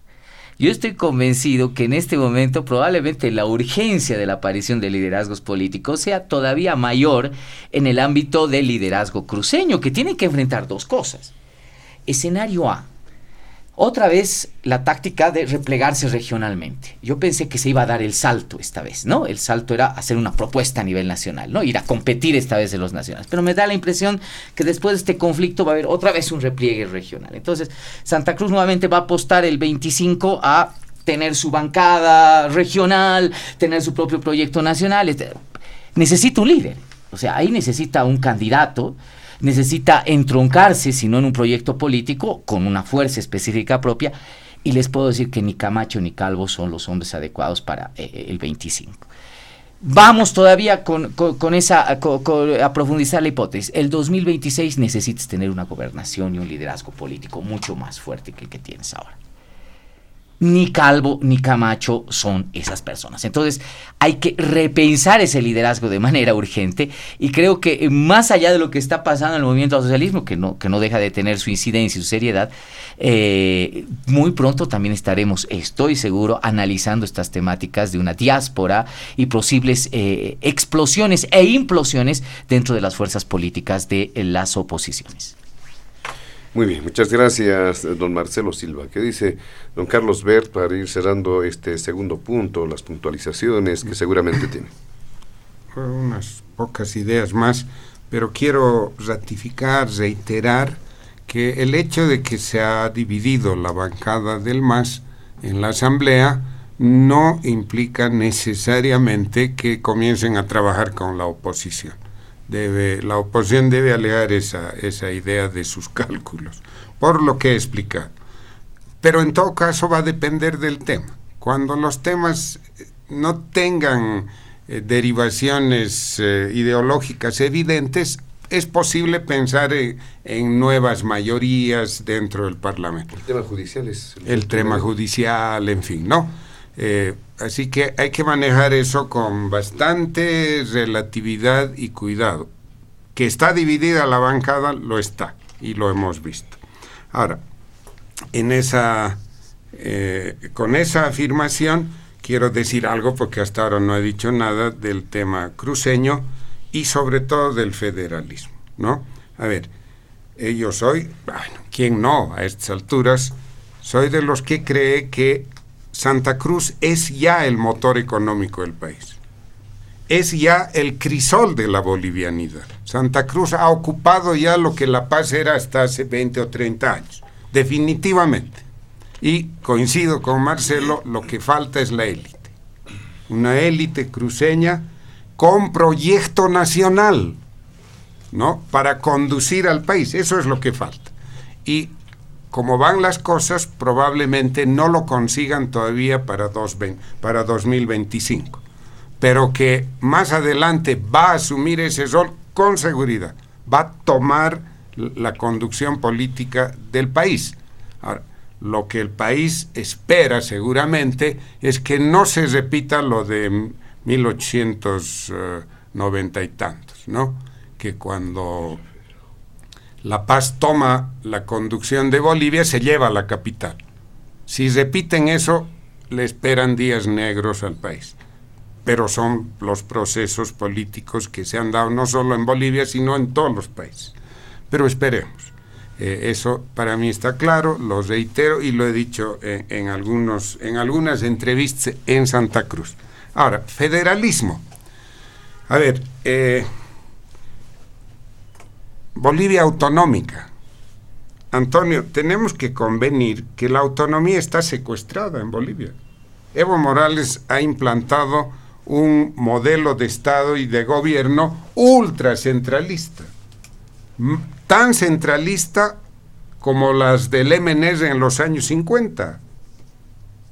Y el Estado autonómico tiene un gravísimo problema, gravísimo problema que eh, va a tener que ser modificado. El catálogo competencial de las autonomías. Es una locura eso. Además de defectos de concepción, voy a dar solo un ejemplo, que es el que siempre doy porque es muy, muy elocuente. En la Constitución, el, la materia de telecomunicaciones es una materia compartida, porque esos catálogos los hicimos en un escenario de alta conflictividad donde concertamos con unos y otros. ¿Cómo pueden ser las telecomunicaciones una competencia compartida, por favor? Las telecomunicaciones hoy en día operan no solo en red nacional, en red internacional, no puede compartirse esa competencia y hay varias otras. O sea, una autonomía viable tiene que recuperar su libertad y tienen que modificarse los catálogos competenciales y eso va a seguir al pacto fiscal. Bien, otro elemento. Si tenemos autonomías secuestradas, fijémonos en una pequeña diferencia entre el federalismo y esta autonomía secuestrada. Con secuestro y todo, tenemos nueve gobiernos departamentales seis gobiernos indígenas originarios y 336 municipios que están ejerciendo ejecutivo y legislativo, están emitiendo leyes con limitaciones de eh, materiales, de equipos, de los 336 municipios, Antonio por lo menos 280 son pequeños, no tienen capacidad para ejercer esas potestades, pero lo están haciendo. ¿Cuál es su diferencia con el federalismo? Solo se necesita descentralizar el judicial. Y hemos dado el paso. ¿Por qué vemos con tanto miedo al federalismo? Si estamos caminando y más bien visualizando el federalismo a lo mejor encontramos soluciones para la justicia. Pregunta, después de lo que ha sucedido estos días en el conflicto, algo tendrá que suceder con la policía, ¿no? Nos han dejado como, como saldo esa pregunta. Si comienzas a pensar en federalismo, se te diseña una solución en justicia y bueno, no quiero abundar.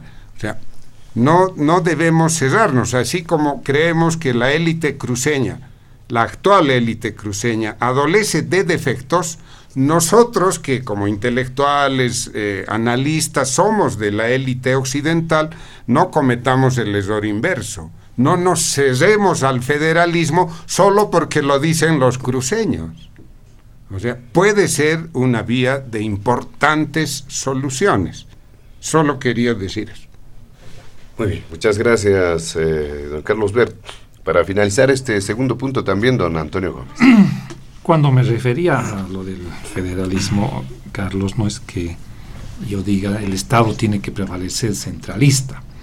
Lo que quise decir es que nuevas regiones autonómicas se le pueden oponer, digamos, a intentos federalistas de concentrar el poder en gobernaciones y pueden formarles un contrapeso tremendo que inclusive sea un contrapeso contra el Estado central, pero que ya no van a permitir, tal vez en el sueño de Camacho, de tener una Santa Cruz autónoma y con el gobernador como cabeza de los propios eh, municipios. Lo que quise decir es que la propia región metropolitana cruceña se le va a poner. Si ahorita quieren quitarle competencias, ellos quieren más competencias, ¿no? Porque ellos simplemente van a decir, nosotros no queremos sustituir el Estado central por un Estado cruceño, digamos, ¿no? Y hemos visto, por ejemplo, la dificultad de la relación que tenía Costas cuando se trataba de distribuir el dinero. Les han hecho palos y al final los cheques han tenido que salir medio obligadamente. Eh, dicho esto, me parece interesante para concluir eh, por qué Santa Cruz no puede salir políticamente. ¿Ya? Sale económicamente, sale todo lo demás. Costas trató de hacerlo. Y Costas tenía una carta para salir y era eh, José María Leyes. O sea, Costas, por, por, primera vez Costas pisaba fuerte Santa Cruz en Cochabamba al ganar con más del 50-60% creo la alcaldía de Cochabamba con José María Leyes. Pero ya hemos visto lo que pasó, eh, entró a la cárcel y se le derrumbó. Y ahí reitero, eh, Santa Cruz puede tener la opción de ser el líder políticamente, pero para eso tiene que morir y renacer. Tiene que morir el Camba tradicional y salir el Camba nuevo, ¿no? El cruceño. El cruceño, lo que se... Claro, el Camba y el... hay, que, hay que diferenciar, perdón, Antonio, el Camba y el cruceño. Tiene que prevalecer el cruceño antes que el Camba. Claro, que no sea, digamos, el tradicional, ¿no? Porque ahorita, eh, con el liderazgo tan fuerte de mediático de Camacho y todos ellos demás, hay una élite cruceña que ha quedado opacada, ¿ya? Por ejemplo, ahorita hay empresarios cruceños que ustedes los han mencionado, que son gente formada, que son gente con visión de país, todo, pero lo sigamos viendo que el Camba fuera el único líder, líder como si fueran puros camachos y puros calvos, y eso no es verdad, digamos, ¿no? Entonces, reitero con esto, yo pienso que el liderazgo de Santa Cruz, como ustedes dicen, no viene para el 2025. Pero si viene después, va a ser de matar ese Camba tradicional y forjarse el Camba o el cruceño del siglo XXI, ¿no? Lo cual tal vez no es malo, digo, ¿no? Lo cual tal vez no es malo. Y tengo mis dudas, y para no quitarle el sueño a Carlos, tal vez ya no va a ser un 1895, ¿no? Porque esa revolución, entre comillas, federal o autonómica regional de regiones metropolitanas, va a encontrar un país donde la misma fuerza de las cosas va a hacer que el descentralismo o la autonomía sea una demanda cada vez más fuerte. Hay un montón de ejemplos como los que tú dices. Otro tema terrible es el de la salud, porque se tiran la pelota, ¿no? Yo construyo el hospital, pero tú lo equipas. Te dicen, no, me lo has entregado vacío, deberías haberme dado tal. No es que tú me tienes que dar ítems. Ahí tenemos problemas serios, ¿no? Tal vez el gran problema que ahora se nos viene, además de los escaños, va a ser la discusión o la reformulación de las autonomías, las competencias, ¿no? Y el pacto fiscal. Y yo, cuando seguía el pacto fiscal, las anteriores discusiones, me parecía raro que el gobierno nos diga, eh, bueno, pero genere más plata si quiere más plata, ¿no? En lugar de redistribuyámonos. Bueno, pero por el otro lado yo decía, ya redistribuiremos. Bueno, ¿y ahora quién paga a los maestros, a salud, al ejército y a la policía? Es un tema terrible. Ahorita hemos hecho problema de un tema como el censo, que si bien es complicado, no es tan complicado como este tema. Bueno, para no cerrar y para, para no cerrar sin, sin alguna pequeña certeza, estamos en cambio. Estamos en cambio, se vienen momentos de, de cambio, perdón por la redundancia, pero eh, que van a sopesar todos los liderazgos políticos. Muy bien, muchas gracias le damos a don Antonio Gómez. Vámonos al último punto de diálogo en Panamericana, que tiene que ver con eh, las reflexiones acerca de lo que está ocurriendo en nuestro país. Porque dicen un, un círculo vicioso, no solamente el tema de los incendios, la contaminación, eso tiene su efecto en el deterioro del medio ambiente, tiene su efecto en lo que estamos sufriendo en varias regiones con eh, las sequías eh, y nuevamente vuelve a empezar porque hay regiones secas, sectores secos muy propensos a las quemas eh, y una práctica que se utiliza siempre ese criterio de usos y costumbres bajo ese argumento, se producen chaqueos, quemas, es decir, no hay acaso un criterio uniforme, eh, una política de Estado que de alguna forma determine, delinee cuál debe ser el razonamiento, la forma, cómo debe comportarse la gente en torno, por ejemplo, al tema de los chaqueos en distintas regiones. Antes se decía, había solamente una época, ¿no? A medio año. Ahora se puede observar cualquier momento. ¿Qué es lo que está ocurriendo eso en tono de reflexión y por la premura del tiempo? Eh, a nuestros amables invitados, por favor, a cinco minutos por participación eh, en este último punto de diálogo en Panamericana. Don Marcelo Silva. Bueno, ante esa, ante esa amenaza de ley marcial en el tiempo, no, por favor, gracias, José Luis, muy breve, muy breve. Eh, otra vez pies al suelo, ¿no? O sea, estos temas son los que nos hacen poner otra vez en la realidad y en la cruda realidad, ¿no? y a ver, seguramente aquí Chali va a tener mucho que decir con esto de, las cifras también que, voy a leer y que nos marcan realmente el estado del Estado boliviano eh, a nivel mundial en esta situación de previsión contra especialmente los focos eh, de incendio. Bolivia presenta 295 puntos de quema. Hasta ayer, ese es el informe eh, de Greenpeace, ¿no? de una fundación encargada eh, del control global del fuego, que lo hace Greenpeace. ¿no? Eh, y nos coloca en niveles realmente críticos en el sentido del manejo de estos focos de incendio a nivel internacional. vamos a ver con quiénes competimos, a la altura de quiénes estén. ¿no? Sudán y Sudán del Sur son los países que tienen mayores focos, 417 y 327. Eh, y eh, Nigeria está muy cerca de nosotros con 243, que es el siguiente país, y Sudáfrica con 196. Señores, no sé si me estoy dejando entender, estamos a un nivel, ¿no? Eh, africano en el ámbito del manejo de incendios, ¿no? Estamos ahí, ese es, ese es nuestro estatus, nuestro, nivel. Los departamentos más afectados por esto es, eh, curiosamente, y hay un silencio ahí marcado, es el departamento del Beni. Tiene 141 focos de incendios. Lo de Santa Cruz es más explicable, ¿verdad? Por, el tema incluso del paro cívico, ¿no? Ahí está una consecuencia política, ha crecido a 113 focos de incendio, ¿no? Hasta ayer al mediodía que concentran, Beni y Santa Cruz, el 86% de los focos de calor en el país.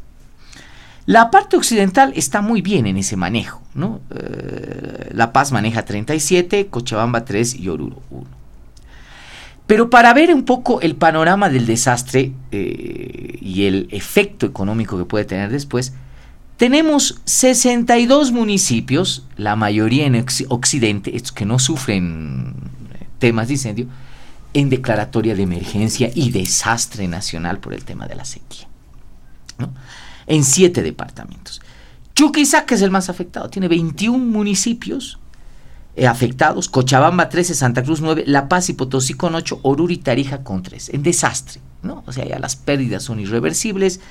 No, no nos olvidemos que eh, esto, aparte de tener un efecto en el ámbito de la producción, y la escasez probablemente de alimentos que se pueda venir en en los próximos meses, tiene también un efecto económico del Estado. El Estado tiene un seguro y activa un seguro, ¿verdad?, ante los desastres. Es decir, tiene que compensar a aquellos agricultores que indudablemente han tenido pérdidas por desastres naturales. Entonces, eh, llama la atención estos datos y llama la atención el hecho de eh, la poca importancia que se le da un tema central y nodal, ¿no? Y que puede afectar eh, en lo cotidiano, eh, ya no más, en los próximos dos, tres meses, podemos vivir los efectos. Ahora, el tema de la sequía también pone en riesgo, fundamentalmente, en, volviendo a esta lógica de eje troncal, a el municipio de La Paz nuestras autoridades todavía dicen que eh, no estamos cercanos al tema de la escasez que vivimos hace algunos años eh, de agua, pero que eh, no nos olvidemos que el pronóstico establecido a nivel mundial es de que recién en marzo del 2023 va a pasar este efecto que se llama el efecto de la niña, el que estamos viviendo. Entonces es muy posible que tengamos más bien podría ser posible, que tengamos una escasez de lluvias por lo menos hasta el 2023. Dejo estos datos en la mesa, ¿no? porque a veces los datos son los que nos ponen en una realidad eh, durísima. Eh, eh, y llama la atención, y con esto cierro, el hecho de que la importancia en el país a este tema que es nodal y vital sea tan escasa, sea tan escasa. y un poco es el reflejo micro, ¿no? Cosmos que estamos viendo acá, le hemos dado casi media hora y tanto hablar de del Evo, ¿no? Y del Arce y de Camacho y bueno, imagínense este tema está ahí tan cortito. Muy bien, muchas gracias, don Marcelo Silva. Vamos a tener obviamente momentos también para desarrollar ampliamente este tipo de temas que son bastante preocupantes. Don Carlos Bert. Bueno, eh, sobre lo último que dice Marcelo, en descargo nuestro es una tradición de este programa que el tercer tema casi no se lo aborda. Hoy nos ha dado cinco minutos, normalmente un minuto. Así que, bueno, eh, me aprovecho también de las cifras presentadas y por el poco tiempo y me libero. Yo quiero marcar eh, lo siguiente. Aquí no es 2022, no es el primer año de, de quemas, de incendios esto se está repitiendo hace mucho tiempo y con marcada frecuencia en el ciclo masista. Así que no es novedad. Voy a enumerar porque no tengo no tenemos tiempo para analizar elemento tras elemento los factores que intervienen en este cuadro repetitivo de incendios cada año. Pero hay que reconocer que este año se ha expandido más. En los años anteriores estaba más focalizado en Santa Cruz, en la Chiquitaní, el bosque seco chiquitano, poco al norte, ¿no? No era tanto en el Beni, poquito en el sur. Este año es muy bastante generalizado. ¿Cuáles son los elementos? La sequía, por supuesto, en primer lugar, pero la sequía por sí sola no genera incendios, pues, ¿no? Eh, tienen que concurrir otros factores. ¿Cuáles son? En el país se han generalizado prácticas inadecuadas de manejo de tierra. Y esto se explica, porque solo puedo mencionar esto, eh, por la migración, traslado de personas de unos sistemas ecológicos a otros, pero trasladan sus prácticas. Una cosa es quemar eh, paja en el altiplano y otra cosa prender fuego en, en, el trópico cochabambino o en el bosque chiquitano, ¿no? Entonces, ese factor es importante. No se conocen las técnicas de manejo del fuego como método, porque el fuego es un método de desbosque que se utiliza desde siglos, milenios, pero es una técnica que hay que conocer. Un tercer factor, los avasallamientos. ¿no? Ahí eh, estamos oyendo todos los días y el día de ayer ha sido muy, muy crítico. ¿ah? Em, algo está sucediendo en el país que no estamos explicando y dejo el mensaje para el gobierno. Ayer en Santa Cruz eh, un grupo armado de personas ha invadido un terreno grande, eh, han hecho destrozos, les han conminado para que abandonen, el dueño ha convocado gente para repeler a los invasores, pero estos después de cometer los eh, atropellos se fueron.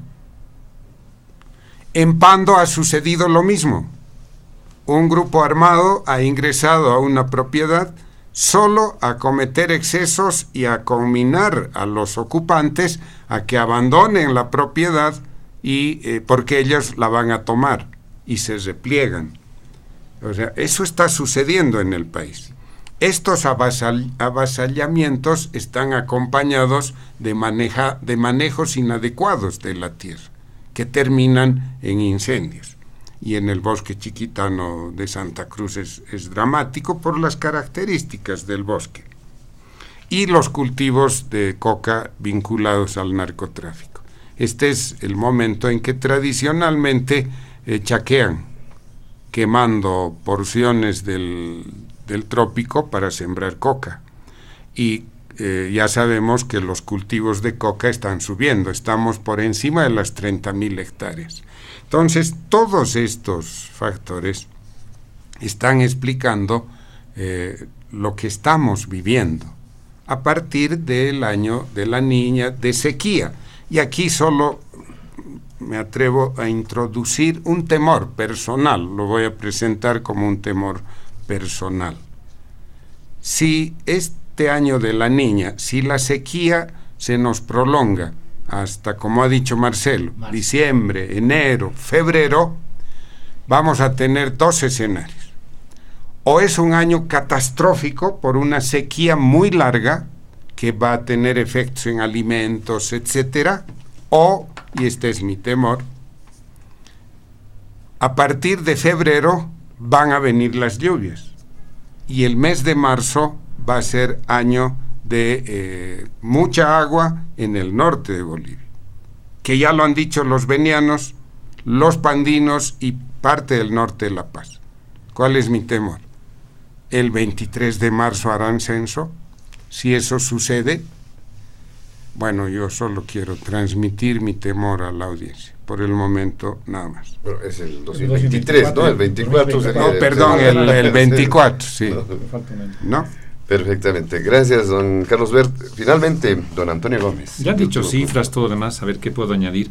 Para prepararme para esta charla, yo me fijé en un informe de la ONU sobre los incendios, ¿no? Y ahí descubrí algunas cosas interesantes. Este no es un problema de Bolivia. Este es un problema mundial ¿ya? y que cada año hay más incendios y hay algunas cosas en las que coinciden, digamos, con lo que dice Carlos, y una de ellas es el crecimiento de la mancha urbana.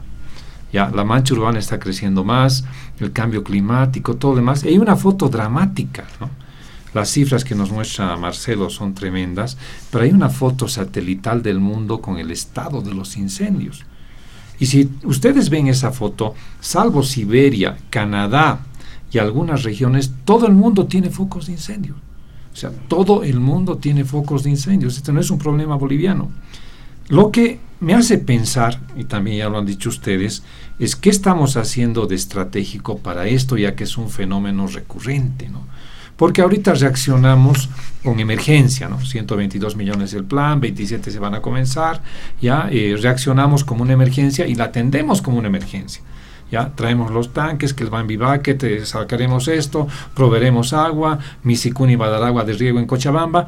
Eso tenemos que cambiar, ¿no? Y tiene que volverse una política de Estado, la lucha contra la sequía y la lucha contra los incendios. Y está bien que le achaquemos al gobierno nacional y le digamos, pero ¿qué hace usted? Pero nos olvidamos que es un país gobernado también por gobernaciones, valga la redundancia. Y si yo me pienso a pensar que si Camacho y Calvo le pusieran tanto empeño al tema del medio ambiente y de los incendios, ya habría pues una cumbre donde digamos, y esté el gobernador Montes de Tarija que te está quemando Tariquía, y digan, bueno, reunámonos y hagamos una política de Estado, queremos plata, no tenemos bomberos, no tenemos nada, pero sucede como en este programa. Súper importancia al censo porque es político, pero poca importancia a lo político. Y el temor que yo tengo, Carlos, es que tal vez estamos invirtiendo prioridades, ¿no? Porque la política nos podemos volver de acuerdo, podemos hasta buenarnos, digamos, ¿no? Eh, dicen han cruzado ríos de sangre. ¿Cuántas veces se habrá cruzado ríos de sangre en Bolivia, digamos, ¿no? Pero un daño al medio ambiente es eh, tremendo, ¿no? Porque es un daño que puede ser no recuperable, ¿no? Y ahorita lo notamos en La Paz y ustedes dense cuenta, estos calores no había antes. ¿Ya? Había una tradicional lluvia de Año Nuevo que llovía todos los años nuevos y llovía ferozmente, digamos, Entonces, y hay lugares, digamos, que nosotros en nuestra ciudad sin, eh, sin cuidado del medio ambiente, ¿no? No sé si, creo que estamos invirtiendo o no le estamos dando la importancia a fenómenos que vamos a depender nosotros de eso, ¿no? Sobre todo, digamos, en departamentos o lugares como La Paz, donde la vegetación es muy escasa, ¿no? Y donde el agua, como ya lo han dicho ustedes, es un bien muy preciado. O sea, comenzamos hablando con el agua del Silala y terminamos cerrando con el agua ahora que está aquí en la sequía. Muy bien, muchas gracias. Le damos a don Antonio, Antonio Gómez. De esta forma, amigos de todo el país, llegamos a la finalización de Diálogo en Panamericana. Agradecemos la presencia de nuestros amables invitados de este fin de semana, al eh, analista político, don Antonio Gómez, al investigador Carlos Bert y también al politólogo Marcelo Silva. A nombre de la dirección de Panamericana, la planta ejecutiva y quien les habla, José Luis Flores, el compromiso de que el programa retorna el siguiente fin de semana. Permiso. Diálogo en, Panamericana.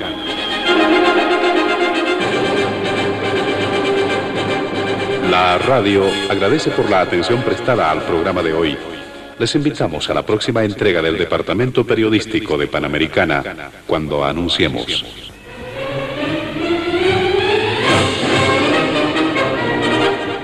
Diálogo en Panamericana.